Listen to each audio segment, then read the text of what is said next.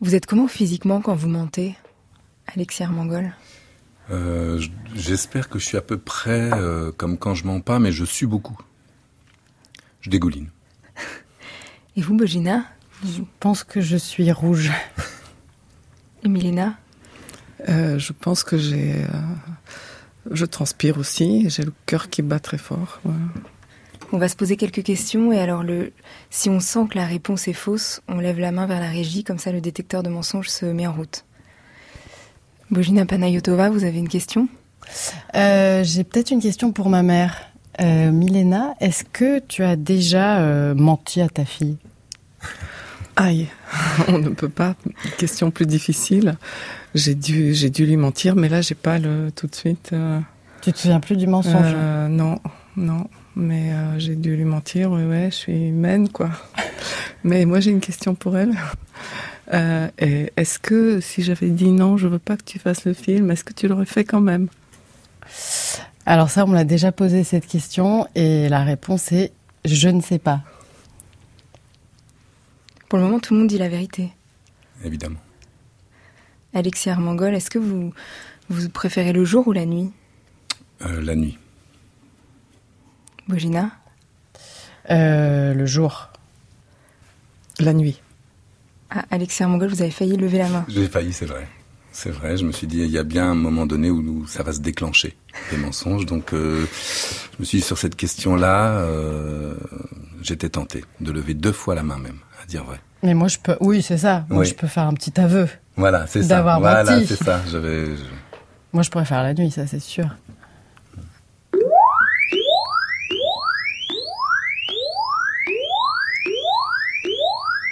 Ça, c'est le détecteur de mensonges.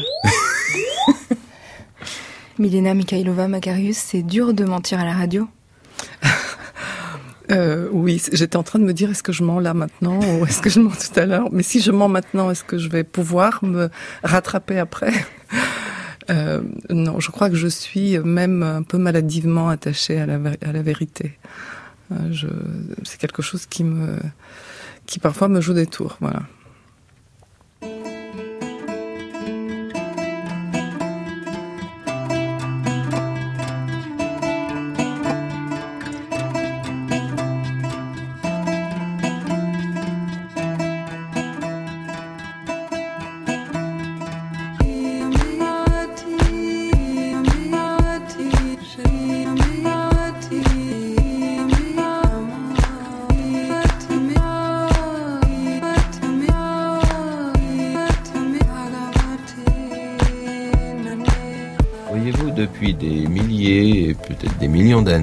Que l'homme existe, c'est le seul animal d'ailleurs qui mente, il y a des, milliers de moyens de faire avouer. Soit la torture, euh, chacun a ses petits procédés dans tous les pays. La torture chinoise est réputée, mais les autres ne sont pas inférieurs.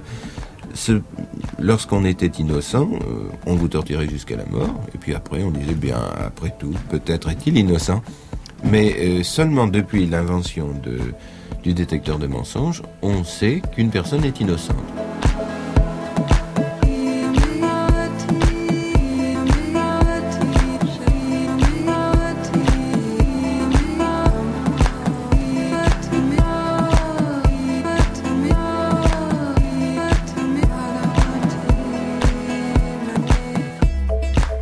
Il est 23h et la vérité n'a pas de pitié. Bojina Panayotova la cherche à tout prix à tout prix, même celui de perdre à un moment le sang-froid de ses parents. À 30 ans, elle retourne en Bulgarie et s'intéresse à tout ce qui n'a pas été dit, à ce qui ne se prononce pas. Le secret sépare, il y a ceux qui savent et ceux qui ne doivent pas savoir.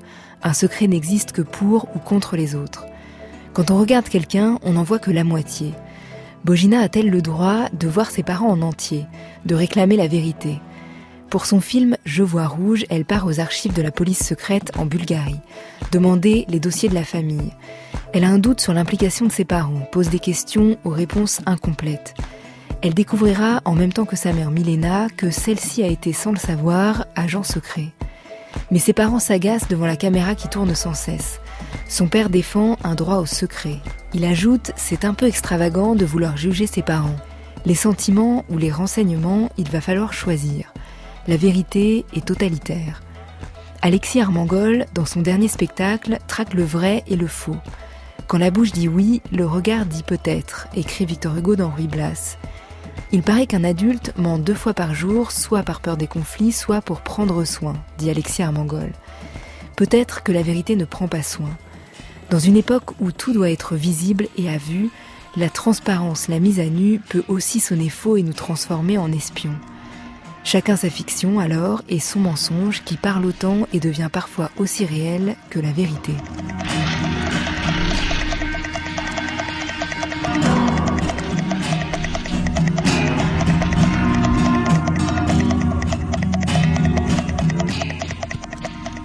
Il y aura donc la réalisatrice Bojina Panayotova pour son film Je vois rouge, sorti en salle depuis le 24 avril. On lui a demandé si elle pouvait venir avec un des personnages principaux, sa mère, en studio avec nous donc, Milena Mikhailova Makarius. Il y aura le metteur en scène Alexis Armangol, son spectacle Il n'y a pas grand chose qui me révolte pour le moment, sera à la Comédie de Valence du 21 au 25 mai et tout le mois de juillet à la Manufacture dans le off du Festival d'Avignon. À la musique, Rameau est en studio, il sera en concert le 5 juin au point éphémère avant de partir en tournée et son EP s'appelle À nouveau sauvage. C'est une vie d'artiste sur France Culture, un samedi soir qui commence par une enfance parmi les pionniers.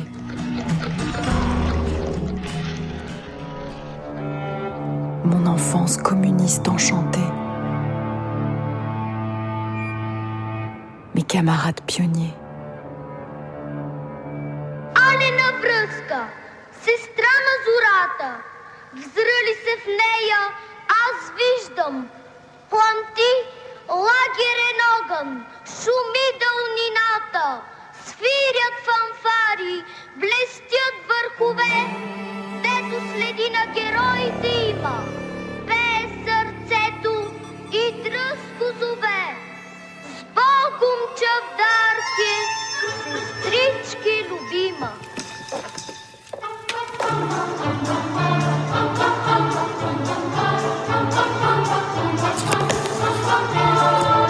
Я играю на гармошке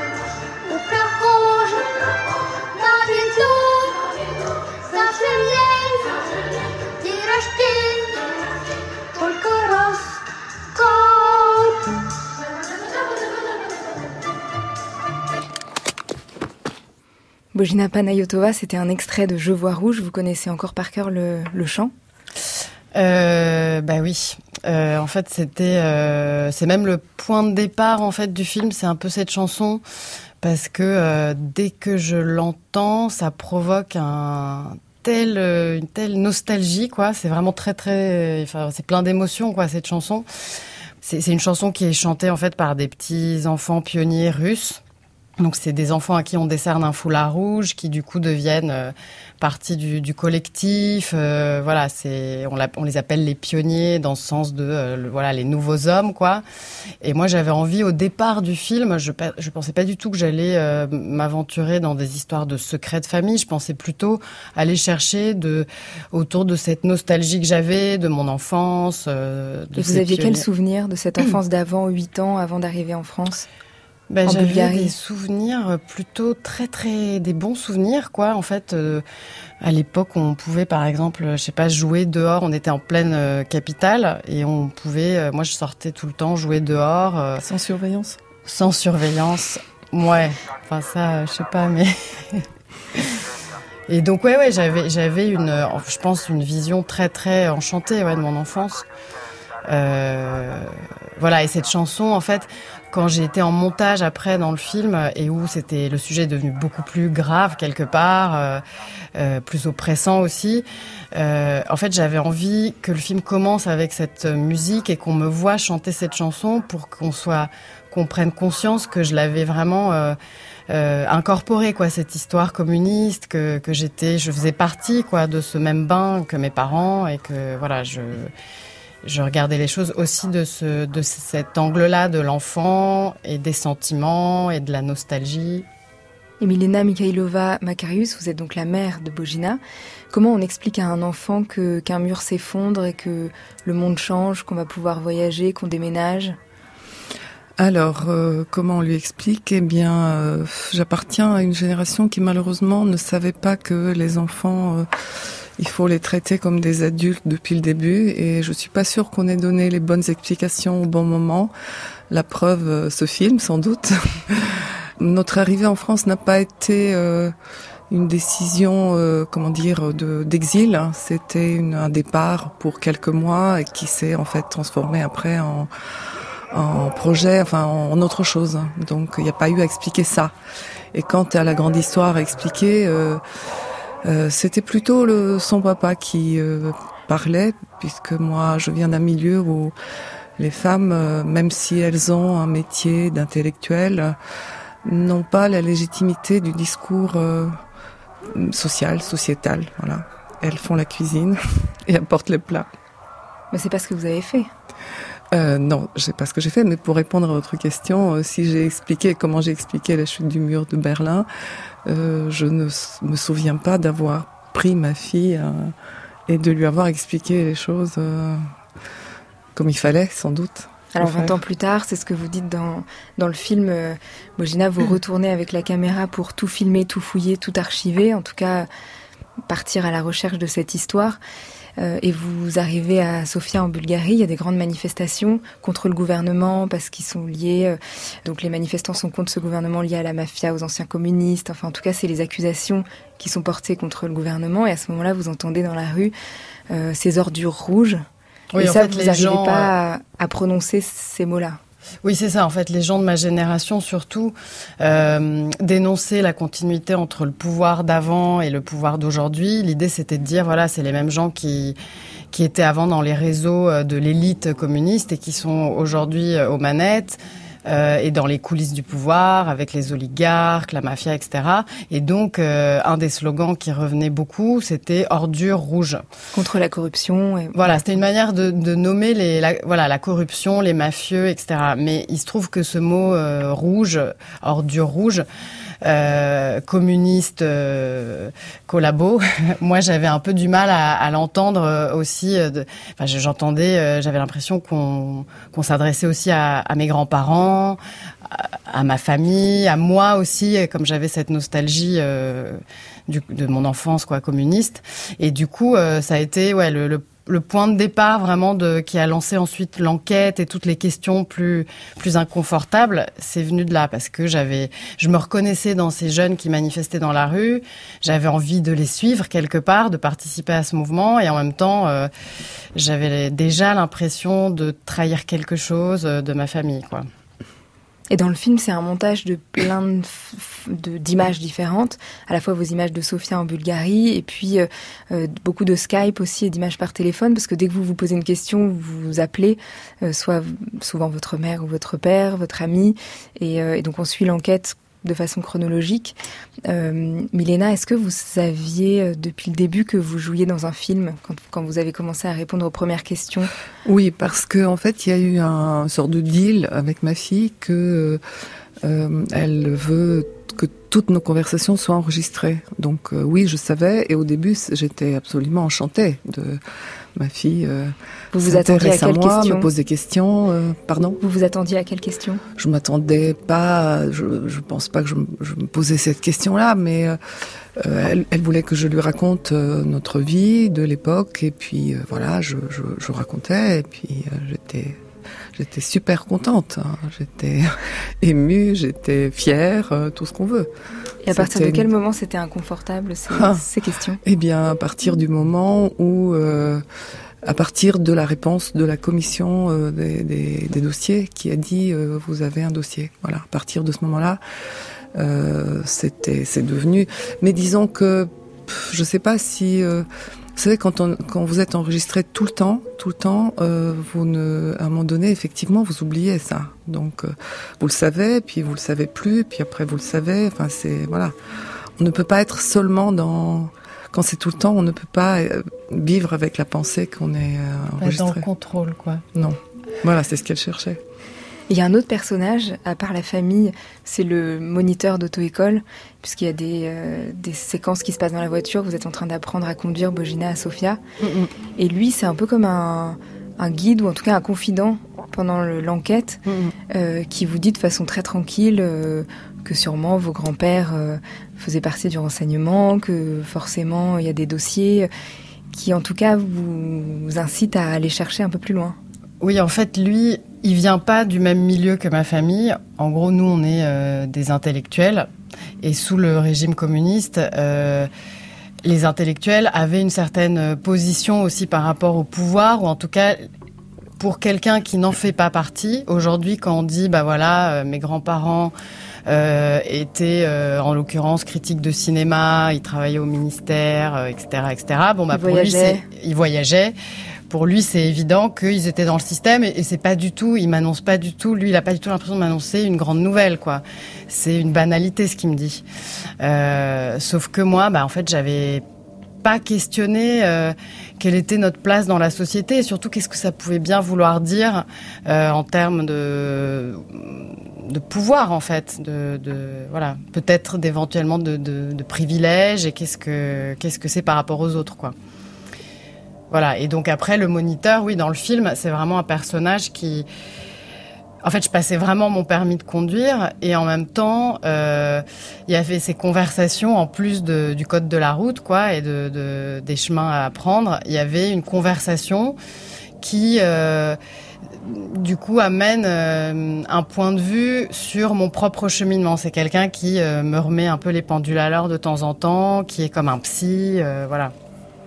Et voilà, donc euh, l'idée Et vous, vous rentrez dans un rôle petit à petit, vous avez l'impression au fil du tournage et vous partez aux archives de la police secrète, en effet, demandez les dossiers, vous vous rendez compte que il y en a un sur votre mère et vous allez aller ensemble voir de quoi il s'agit. Est-ce que petit à petit, vous avez l'impression de, de rentrer dans un rôle de votre propre film? Ah bah oui oui complètement. Enfin c'est en fait je suis à la fois moi-même et à la fois c'est euh, comme une partie de moi-même qui prend le, dessus, un peu comme si j'étais possédée par, euh, un peu comme un acteur peut être possédé par son personnage. Et en l'occurrence cette partie de moi-même c'était la partie euh, pas forcément la plus glorieuse quoi, c'est-à-dire très très opiniâtre jusqu'au boutiste, euh, espionne du coup aussi par moment, enfin qui s'est mise en tout cas à, à ouais à pousser le bouchon assez loin quoi. C'est assez drôle, on va, parler de la réaction de Milena, mais votre père aussi s'agace assez rapidement euh, quand, quand vous commencez votre, votre enquête. Et alors il dit, ne rentre pas dans une paranoïa post-communiste, arrête avec cette manière française d'entrer dans le détail et cet air affecté complètement ridicule. Il se moque de votre enthousiasme révolutionnaire qui veut décapiter tout le monde. Et qu'il n'est pas tendre. Oui oui bah effectivement là il y a il y a notamment euh, la participation de, de la culture française, enfin, qui, ce à quoi il renvoie, c'est le fait que euh, plus tard dans le film, il parle de ma frénésie psychanalytique aussi. C'est un peu la même chose. C'est euh, l'idée que euh, voilà, je suis en train d'aller euh, chercher dans des détails. Euh, je les grossis pour euh, soi-disant déterrer des vérités, mais en fait, ce que je fais, c'est que je manipule tout et euh, j'enlève les nuances pour euh, créer un tableau complètement mensonger. Mais pourtant, vous n'arrêtez pas. Bah non, j'étais effectivement dans une frénésie. Ça, c'est ça, il avait raison pour la frénésie. Et ma mère, en fait, réalisait la situation. C'est là qu'en fait, elle comprenait que, bah oui, oui, effectivement, donc, en fait, elle était probablement vraiment enregistrée comme agent secret par ce type, sans le savoir. Tu vois le truc. Et qu'elle avait un pseudonyme, elle savait pas qu'elle avait un pseudonyme, tu vois. Et en même temps, à ce moment-là, il était en mode euh, un peu comme ça. Et donc, il disait, ouais, enfin bon, euh, enfin, tu savais à qui t'avais affaire, quoi. Et puis, ou, ou bien il glissait des trucs du genre, euh, oui, enfin, on t'a, on t'a aidé. Et tu vois, ma mère, est à la fois complètement sous le choc du truc. En même temps, euh, moi, je suis présente et donc elle est tout le temps en train d'essayer de, de, de, se justifier euh, face à moi, tu vois. Donc tout le temps, elle dit, non, mais Trai, tu, peux lui dire, euh, mais qu'est-ce que, mais qu'est-ce que, du- c'est quoi les informations? Tu peux lui dire alors, du coup, euh, enfin, c'est indescriptible en fait cette situation. Et un tout petit peu plus tard, vous, vous discutez avec votre mère, Milena, Bogina, et puis elle vous dit euh, d'arrêter la caméra.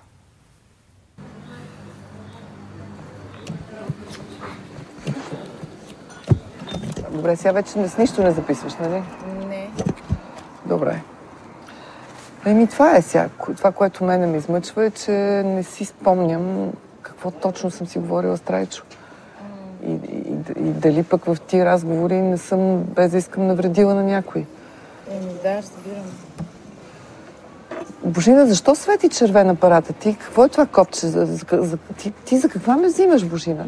Ти продължаваш да записваш, след като току-що изрично ти казах да спреш.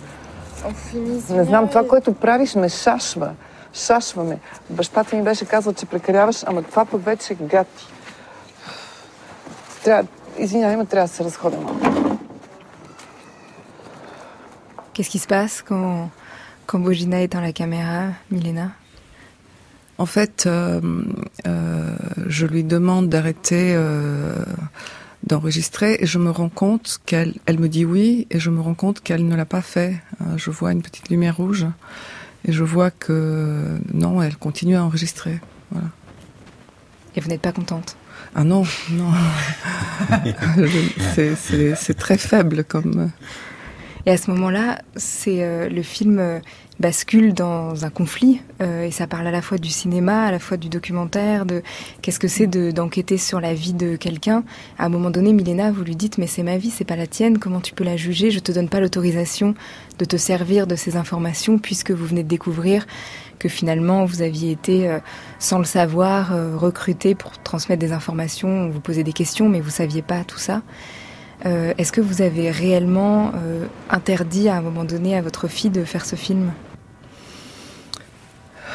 Je, je lui ai écrit une lettre hein, à, la fin de, cette semaine folle. Je lui ai écrit une lettre dans laquelle je lui ai dit que euh, la décision maintenant m'appartient, qu'elle n'a pas le droit de l'utiliser et que euh, c'est à moi de, je vais réfléchir et que ce sera à moi de prendre la décision.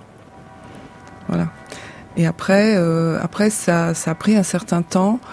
En fait, la décision, je l'avais prise tout de suite. hein. Je savais que j'allais dire oui mais il me fallait il me fallait quand même du temps pour euh, d'une part pour euh, pour sortir de ce cauchemar claustrophobique qui était la découverte d'un côté la caméra de l'autre.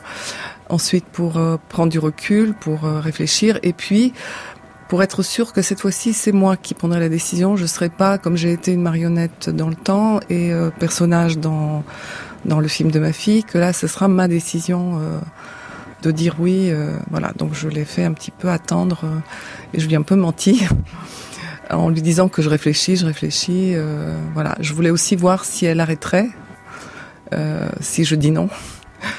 Je n'ai pas compris. Et voilà, donc euh, en fait, euh, je, je savais depuis le début que, que j'allais dire oui parce que parce que bah, d'une part je m'identifiais probablement à elle un peu et que je voyais que c'est un vrai sujet, que que c'est en plus une aubaine pour son film et que et puis que c'est quelque chose qui peut pas rester comme ça une découverte que on va encore enfouir ou que voilà on va en faire un plus grand mensonge. Enfin c'était pas possible. Et vous, vous étiez sûre, Bojna, qu'elle allait dire oui? Même en attendant la réponse?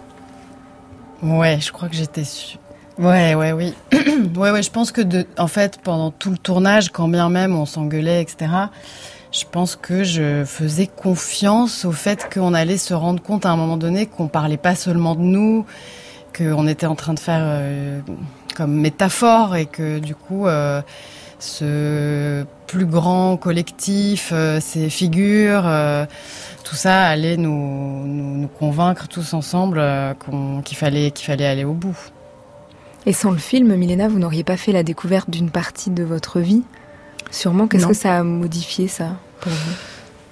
Qu'est-ce que ça a modifié? Euh, Bah écoutez, euh, euh, c'était un moment. effectivement, j'aurais jamais pensé que, en ayant fait un travail d'interprète comme étudiante, que dans, dans ce travail d'interprète, tous les jours, il fallait qu'à la fin de la journée, on, on réponde à quelqu'un en civil euh, sur les questions qu'on nous a posées sur la Bulgarie. C'était ça les, les pratiques en, dans la Bulgarie communiste.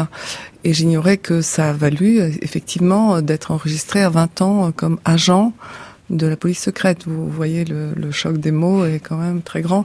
Mais je n'aurais jamais euh, personnellement euh, euh, demander de, de, savoir si j'ai un dossier puisque euh, j'ai quitté la Bulgarie à 30 ans, j'étais pas un personnage public, euh, voilà, donc je, je ne pouvais pas imaginer qu'il il y avait quelque chose de cet ordre. Et ça vous a donné envie d'écrire, puisqu'à la fin du film, oui. on peut lire que vous avez écrit sur cette histoire. Oui, j'ai écrit un, j'ai écrit un roman et effectivement, alors au début, je, je, voulais écrire sans doute pour donner mon point de vue de, de cette affaire. Euh, ce, ce, texte est aussi le making of du film puisque je raconte comment euh, comment je me sentais de, devant cet impératif d'être tout le temps tout le temps enregistré et euh, en même temps euh, je voulais aussi retourner la situation et faire de ma fille euh, mon personnage et du flic aussi mon, mon, personnage, mes personnages. Elle a accepté? Vous lui avez posé la question? Ouais, elle était, elle était, très contente en fait. De... Elle, bah, que je sois ton personnage parce que quelque part ça nous a rendu euh, complices et puis mmh. c'était une manière de de, de, de de cheminer en parallèle en fait pendant que je montais ma mère écrivait et je pense que l'une et l'autre, on se rendait compte euh, de ce travail effectivement de manipulation ou de mensonge qu'on peut faire à certains endroits euh, au nom justement de la métaphore et du récit. Et quelque part, euh, je sais pas si c'est si c'est ça qui a fait aussi que tu as accepté euh, que le film sorte aujourd'hui, etc. Mais mais moi j'ai l'impression que ça a aidé notre notre processus. Oui, oui, absolument. Euh, ce, ce, ce, texte, en fait, ça a été aussi une, une révélation pour moi sur un autre plan. Euh, ma fille me demandait sans cesse pourquoi je ne connaissais pas des victimes du régime. Et effectivement, je ne, je ne, je ne croyais ne pas, ne pas connaître, en fait.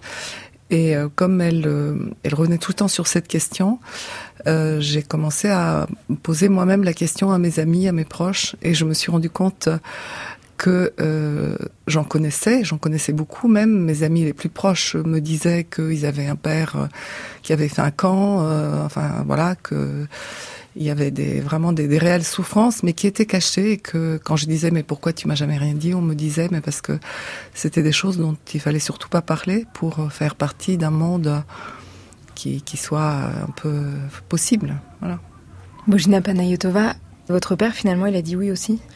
Mon père, il a dit oui, mais euh, mais c'est plus compliqué. C'est un processus qui est encore en, en cours et et c'est un peu aussi à l'image du pays, c'est-à-dire qu'en Bulgarie, le film il est sorti là-bas aussi, et, euh, ça provoque euh, des dialogues, euh, des, gens qui vont euh, demander leur dossier, mais aussi des gros scandales, quoi, euh, des gens qui sont très heurtés, quoi, par le film.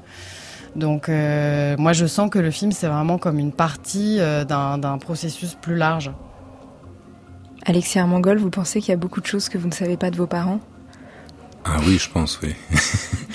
euh, après, peut-être pas dans, dans ce domaine-là, mais, mais c'est sûr. Moi, ma, par exemple, mais je pense qu'il y a beaucoup de choses que je ne connais pas de ma mère, par exemple, qui est arménienne, euh, qu'elle ne connaît peut-être pas non plus, puisque ce qu'elle m'a raconté, même de, de, de la famille, euh, de, de, de, donc de sa famille, de son voyage, euh, elle pensait que c'était Arménie, qu'elle est née au Caire, et puis arrivée en France, au final, on s'est rendu compte que c'était une partie de la famille qui était déjà à Istanbul mais qu'elle l'avait, on ne sait pas, oublié, euh, ignoré, elle ne savait pas, on lui avait raconté autrement. Donc je pense qu'il y, y a, beaucoup de, de, de parties. Euh. Ça me fait rebondir sur ma grand-mère, même exactement. J'ai regretté, en tout cas j'ai regretté euh, de ne pas lui avoir posé euh, plus de questions et jusqu'au bout. Euh, et je me dis que justement, il faudrait que je le fasse avec ma mère, mais je pense que c'est faire aussi avec tout ce qu'elle ne sait pas d'elle-même. Euh... Exactement comme dans le film d'ailleurs. Vous avez découvert ce que, ce que votre mère ne savait pas d'elle-même. Et oui. Mais de toute façon, c'est un gros. Euh, ce film, c'est vraiment le retour du, du, refoulé à tout point de vue, et c'est un peu euh, comme, euh, voilà, on dit l'inconscient sait, mais il sait pas ce qu'il sait. Et c'est quoi les questions que vous n'avez jamais osé poser à vos parents ou grands-parents, Alexis Armangol Que je n'ai jamais osé poser. Je crois que j'en ai posé pas mal. Euh, j'en ai posé pas mal euh, aussi parce qu'on parlait de psychanalyse. Finalement, sans doute au début de l'analyse, ça passe peut-être un peu par là aussi. Euh, après, Euh, je pense que j'ai posé pas mal de questions que j'ai réoubliées.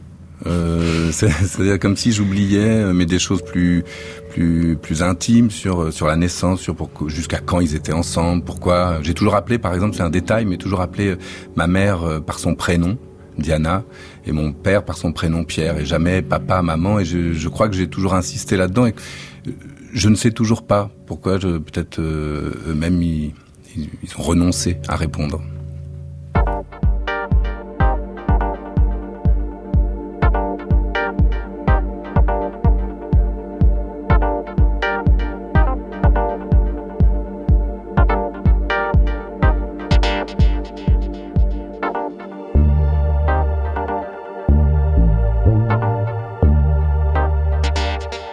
Sur son clavier d'enfant, Rameau reprenait déjà les mélodies de Jean-Michel Jarre.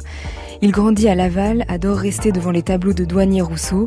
Plus tard, il apprend la guitare, joue pour plusieurs groupes avant de devenir Rameau, créature poétique mi-homme, mi-animal.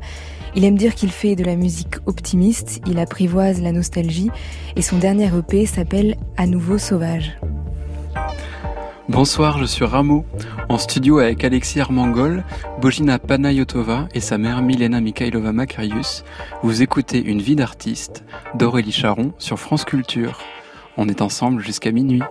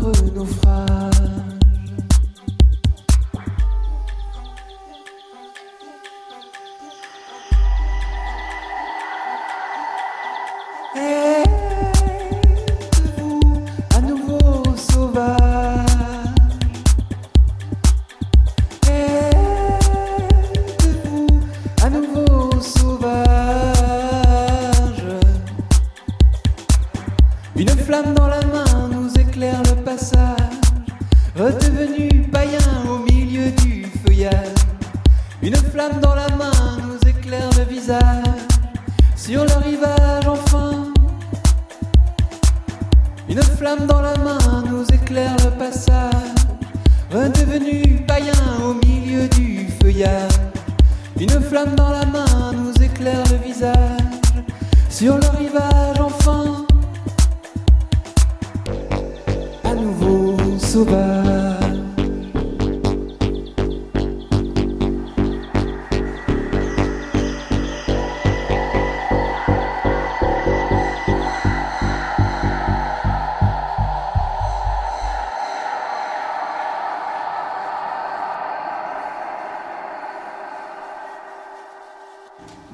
sous l'effet de l'émotion provoquée par exemple par le mensonge, la pression artérielle et le rythme cardiaque peuvent être perturbés.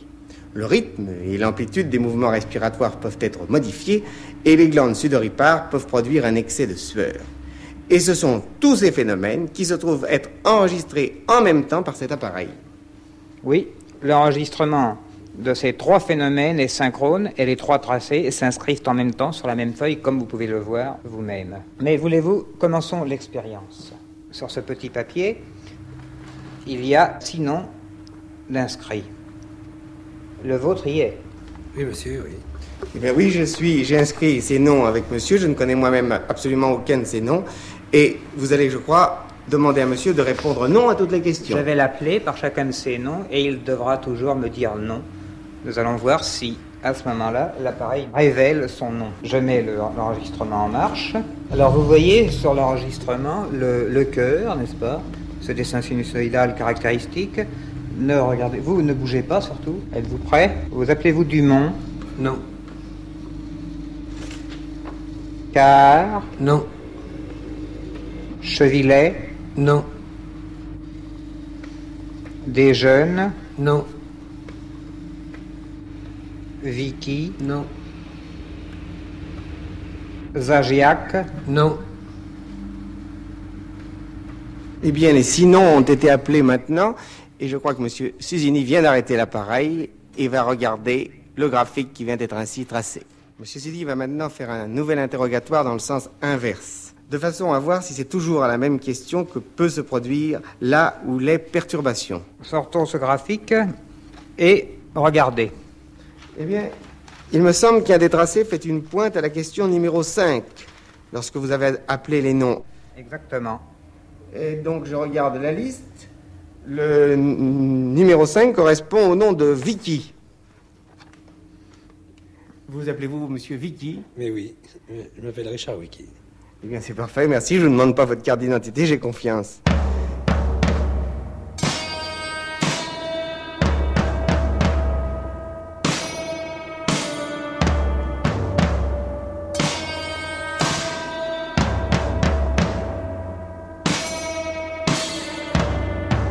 Leur test de détecteur de mensonges marchait un petit peu mieux que le nôtre. Alexia Armangol, dans le spectacle Il n'y a pas grand-chose qui me révolte pour le moment, vous parlez de sous-réalisme. C'est pas du surréalisme, mais c'est du sous-réalisme. C'est quoi le sous-réalisme dans lequel on va entrer? Alors, euh, est-ce qu'avant de répondre à la question, euh, je peux dire que c'est une création qu'on a fait à plusieurs. On était trois euh, avec euh, Ludovic Barthes et Mathilde Desmarais euh, qui font tous les deux partie de Clinic Orgasm Society. Alors pourquoi le, enfin, le sous-réalisme Euh, Justement, on parlait, euh, c'est un peu à défaut, je dirais, c'est-à-dire qu'on parlait euh, parce que c'est une pièce. Alors maintenant, on dirait qu'elle est sur le mensonge. Après avoir travaillé, parce qu'au début on ne savait pas du tout, du tout sur quoi on allait euh, écrire et ce qu'on allait créer. Euh, et donc évidemment, il y a une, il y a une histoire, il y a une fiction, mais ça, c'est aussi euh, l'histoire du, de notre théâtre, en tout cas. De, alors ça joue sur la réalité, la fiction, les personnages, enfin ce qu'on connaît bien euh, au théâtre. Et donc, euh, on se posait la question du réalisme dans le jeu, notamment, et dans dans ce qu'on voulait, dans la façon de raconter les choses, du réalisme, du surréalisme aussi comme un clin d'œil, puisque nos deux amis sont belges. Euh, et puis on s'est dit non, ça va pas être ça. On veut pas faire quelque chose de réaliste. Euh, au début, ça devait s'appeler. En tout cas, nous, ce sera pas réaliste. Euh, puis après, le surréalisme, on avait dit mais surtout pas. Ils ont dit surtout pas. Euh, et du coup, on s'est dit mais il nous reste le sous-réalisme. Euh, mais c'est venu un peu comme ça, comme beaucoup de choses dans ce dans, dans cette création. À un moment donné, on s'est dit tiens, on a l'impression qu'on crée en aquaplaning. C'est-à-dire on part de quelque chose, on, on- et alors l'aquaplaning évidemment il y a y a deux options finales. Hein, il y a euh, celle qui va vers le crash qu'on ne se souhaitait pas à aucun moment, ou celle où on peut profiter de cette glissade pour inventer euh, des nouvelles figures, on va dire, ou une souplesse euh, particulière parce qu'on est en train de glisser comme ça sur l'eau. Là-dedans, on est voilà de dérive, d'aquaplaning en voilà en digression. On est tombé sur le surréalisme. On s'est rendu compte à ce moment-là que c'était un mouvement, que ça avait été un mouvement, euh, mais pas théâtral. On s'est dit tiens, est-ce qu'il n'y a pas quelque chose à faire ou en tout cas à tourner autour de ça Mais c'était plutôt comme une comme une entrée en jeu et en plaisanterie que comme euh, un fondement de notre matière théâtrale, quoi. Et alors la pièce, euh, puisqu'on parle de réalisme et, et s'ancre pas du tout dans un décor et des euh, réalistes, puisqu'on est en présence de fausses moustaches, de, euh, de, de chapeaux de cow-boy, euh, dans, voilà, de déguisements en tout cas. Euh, tous les trois, vous avez euh, créé des personnages. Euh, C'est arrivé comment le, le cow-boy? Alors le cow-boy, il est arrivé euh, un peu pareil, c'est-à-dire qu'on s'est dit euh, comment on va s'habiller au bout d'un moment. On a travaillé longtemps à la table, euh, une partie là-bas au, au, Varia, là où eux sont en création, et puis une partie au, au Volapuc à Tours. Et, au bout d'un moment, on s'est dit bah il faut bien qu'on ouvre notre travail comme ça. Il va y avoir des gens. Hein, c'est le principe normalement un peu du théâtre. C'est au bout d'un moment, des gens arrivent dans la salle, euh, et on s'est dit comment on va s'habiller. Et finalement, euh, euh, à cette question, la réponse euh, euh, évidente, enfin, qui aurait été bah, simplement, c'est-à-dire en jean, en t-shirt ou en chemise, on s'est dit, mais finalement notre jean et notre t-shirt va pas être plus vrai. C'est pas plus vrai dans la création qu'on a qu'on est en train de faire que que l'habit de cow-boy.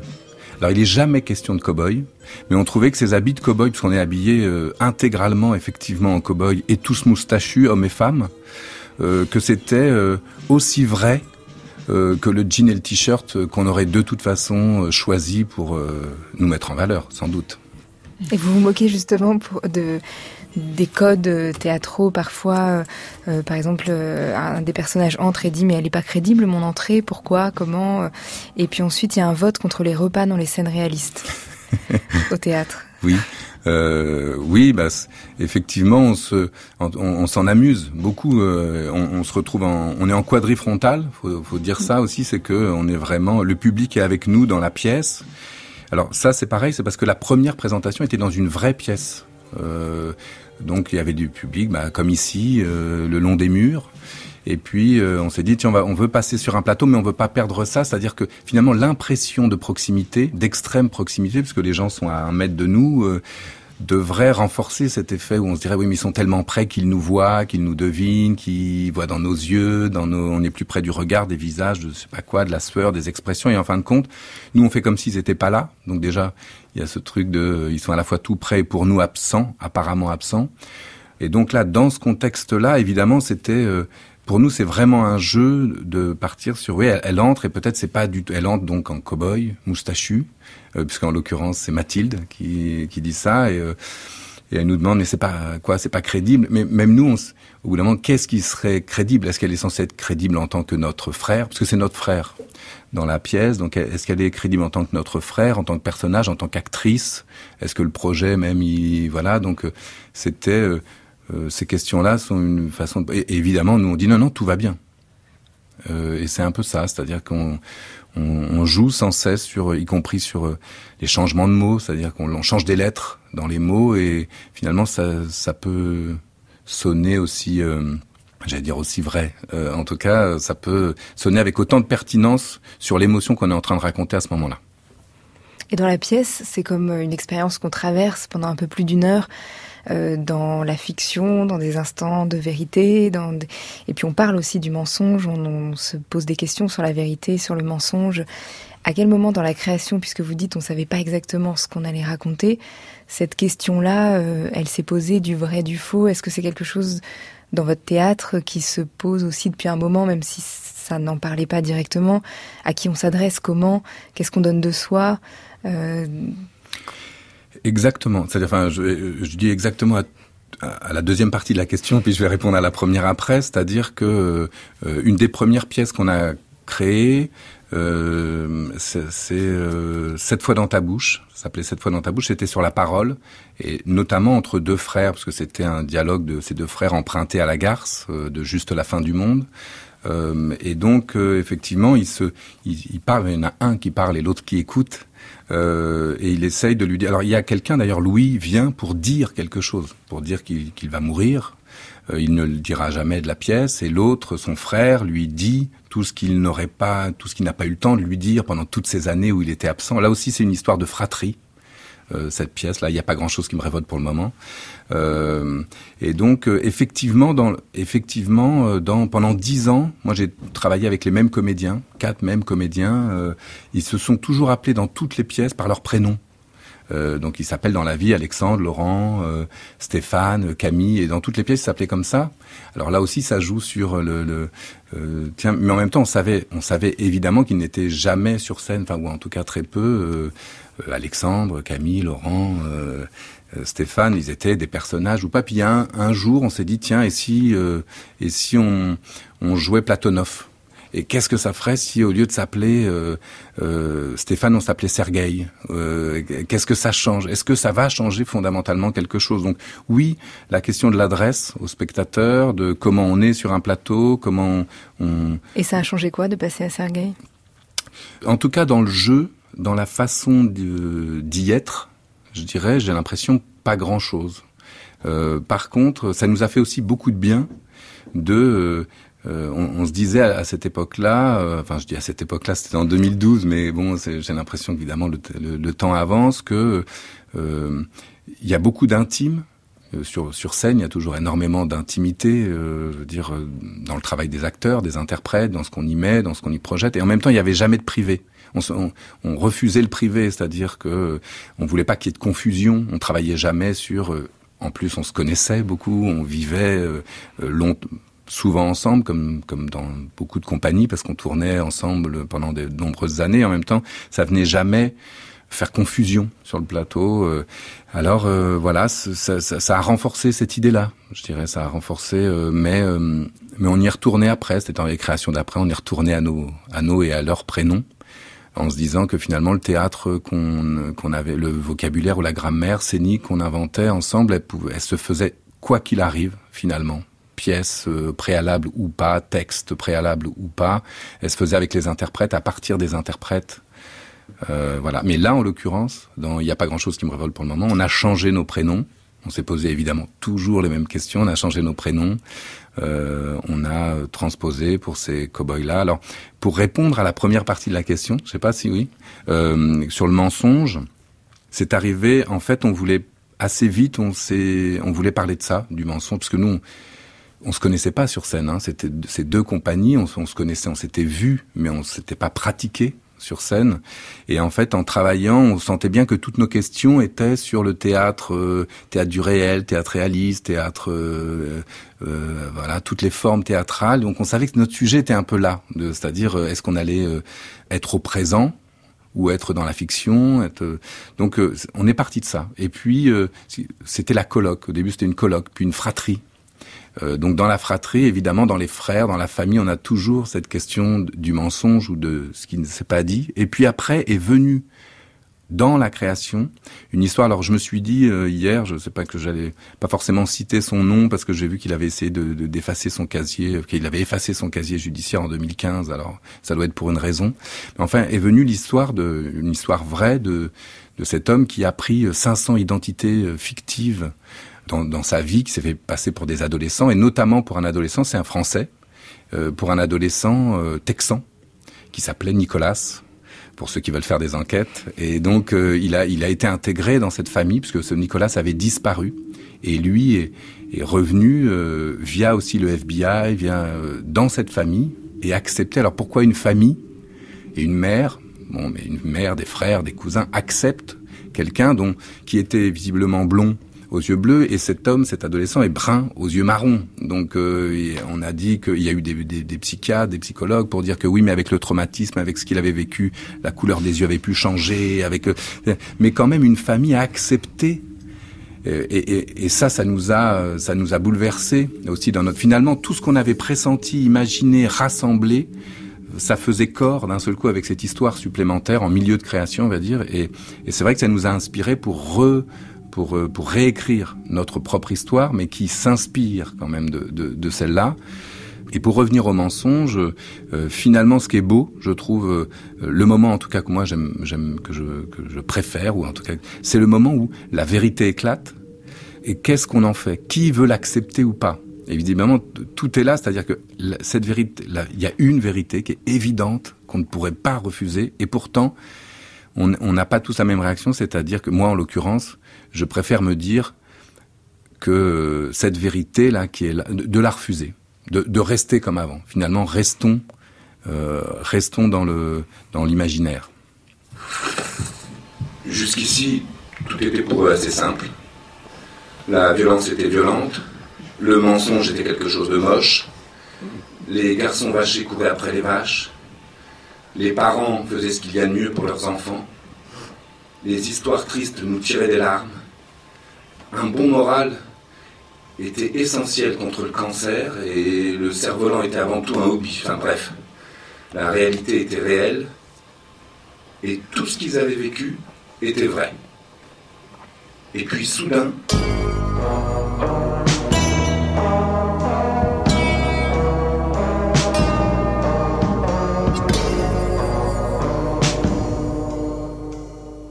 Un petit extrait de Y a pas grand chose qui me révolte pour le moment, Alexis Armangol.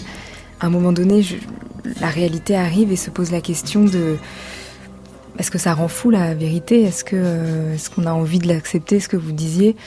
Et, euh, surtout, elle fait très mal. euh, en tout cas, elle fait des dégâts quand elle arrive. Là, dans, le, Dans dans, la la, pièce. là, on est en train de parler de la pièce, oui. Euh, oui, elle fait, elle oui, elle fait des dégâts. Elle fait des dégâts et le, et le choix de refuser la vérité ne peut que créer de façon assez évidente une espèce de split, on va dire, de, de, de, séparation entre euh, ce qu'on ce qu'on peut penser, ce qu'on est en train de penser, ce qu'on va accepter. Donc euh, là, on se réfugie, mais encore une fois, c'est-à-dire que tout est dans la pièce, est à lire euh, euh, aussi du côté du, du jeu, je dirais, de notre plaisir à jouer, à jouer ensemble et tout ça. On se réfugie dans euh, une partie un peu, euh, ce que nous on appelle la partie quantique, euh, puisque le, le, le, ce qui va dévoiler la réalité est enfermé dans un frigo. Et donc toute la question est de savoir pourquoi on ouvrirait ce frigo. Euh, et donc je vais essayer de, de, de, de, de faire en sorte qu'on ne l'ouvre pas, puisque finalement, même si on l'ouvre, ce ne sera qu'une qu'une réalité à l'instant T. Mais euh, à l'instant T plus un, elle sera différente, puis encore différente, puis comme des couches, un millefeuille de ces réalités. Et pourquoi on en choisirait une plutôt qu'une autre? Enfin, voilà. Donc on, on part comme ça dans ce en jeu pour euh, on part en jeu là-dessus. Il y, a une, il y a une phrase à un moment dans le, dans le spectacle, je crée une réalité qui puisse te servir de béquille. Finalement, c'est celle-là qu'on préfère. Euh, exactement, oui. C'est-à-dire, c'est c'est un peu, c'est un peu dans le même coin que euh, c'est pour prendre soin. On ment deux fois par jour. euh, euh, Et les gens qui mentent apparemment ont les paumes tournées vers le ciel. Il faut le savoir, c'est Ouais. ce qu'on apprend. Exactement, dans un livre. ouais. Mais en fait, c'est c'est ça, une création, c'est fait de plein de, de, de, de lectures comme ça. Là, c'est le, c'est le livre d'un ancien du FBI, en l'occurrence, qui nous dit ça, que ceux qui mentent ont les mains, voilà, ont les mains comme ça, quoi, et que c'est comme ça qu'on les reconnaît. Milena Mikhailova Makarius, est-ce qu'à un moment vous avez pensé euh, refuser la vérité, comme le dit Alexis Armangol, ou en tout cas euh, ne pas vouloir euh, l'accepter, en parler? Je n'ai pas eu le temps. Je n'ai pas du tout eu le temps. Et en même temps, il y a une autre vérité, il y a d'autres vérités qui, sont que finalement, on a besoin d'un récit, hein, on a besoin de, de faire de, de notre vie, et les enfants ont besoin d'un récit, enfin chacun a besoin d'un récit. Et euh, euh, le, chercher ce récit, c'est chercher un sens. Euh, et ça aussi, c'est une vérité. Euh, en même temps, la vérité, euh, euh, la vérité des est-ce qu'il est-ce qu'elle est gênante? Est-ce que voilà ça Bougina parlait tout à l'heure de la réception du film en Bulgarie qui est parfois un peu douloureuse. Elle est douloureuse surtout pour des gens de ma génération qui pensent que euh, ben, le passé il faut pas le toucher et, euh, donc voilà c'est euh, c'est dommage parce que un respect trop révérencieux au passé c'est c'est finalement stérile, quoi. hein. Il faut aussi un peu, je sais pas, il y a une phrase qui me revient de Bachelard, il faut trahir ses fantômes. À un moment donné, bon, non, les parents, on n'est pas encore des fantômes, mais on n'est pas des monuments non plus. Donc, euh, on peut, euh, voilà, on peut secouer l'arbre et Bougina l'a secoué. On va s'engouffrer dans un petit moment de nostalgie avec un nouveau morceau par Rameau et vous allez reconnaître, euh, je pense, le cœur grenadine de Laurent Voulzy.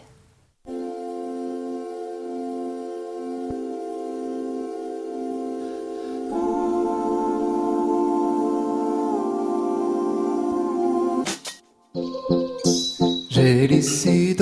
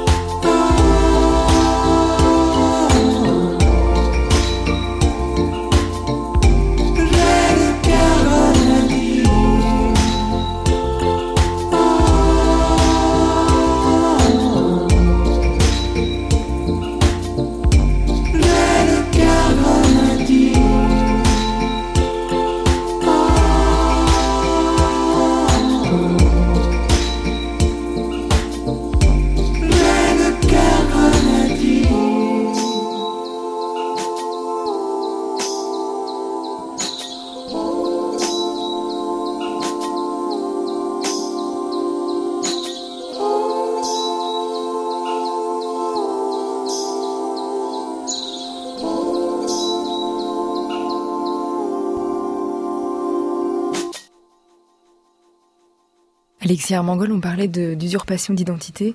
Si vous pouviez choisir une journée, être dans la peau de quelqu'un d'autre, vous seriez dans la peau de qui? Ma femme Et vous, Milena? Pas Ma facile. fille.